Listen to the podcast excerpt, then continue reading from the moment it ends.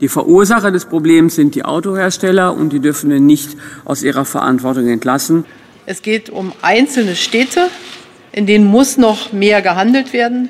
Aber es geht wirklich nicht um die gesamte Fläche und alle Autobesitzer in Deutschland. Das Handelsblatt Morning Briefing von Sven Affüppe. Guten Morgen allerseits. Fahrverbote zum Schutz der Gesundheit. Nach einem Urteil des Bundesverwaltungsgerichts können Städte, in denen Grenzwerte für Stickoxide überschritten werden, Dieselfahrzeuge aussperren. Die Nachricht ist ein Schock für das Autoland Deutschland und Millionen Dieselfahrer, die nicht nur in ihrer Mobilität massiv eingeschränkt werden, sondern auch noch Wertverluste hinnehmen müssen. Die kalte Enteignung der Dieselfahrer ist nicht mehr aufzuhalten. Mehrere Städte bereiten sich bereits auf Straßensperrungen für Dieselfahrzeuge vor.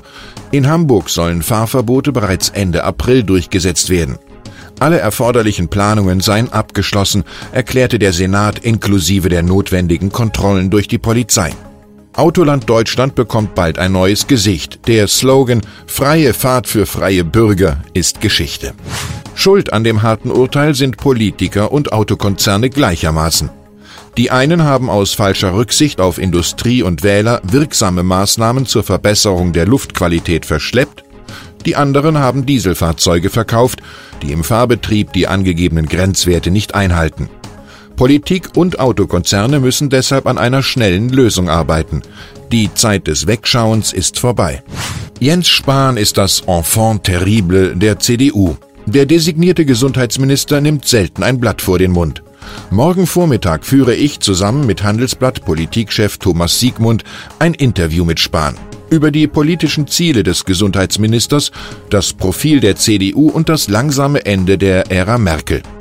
Wenn Sie Fragen an Jens Spahn haben, eine Mail genügt. afhüppe at morningbriefing.de.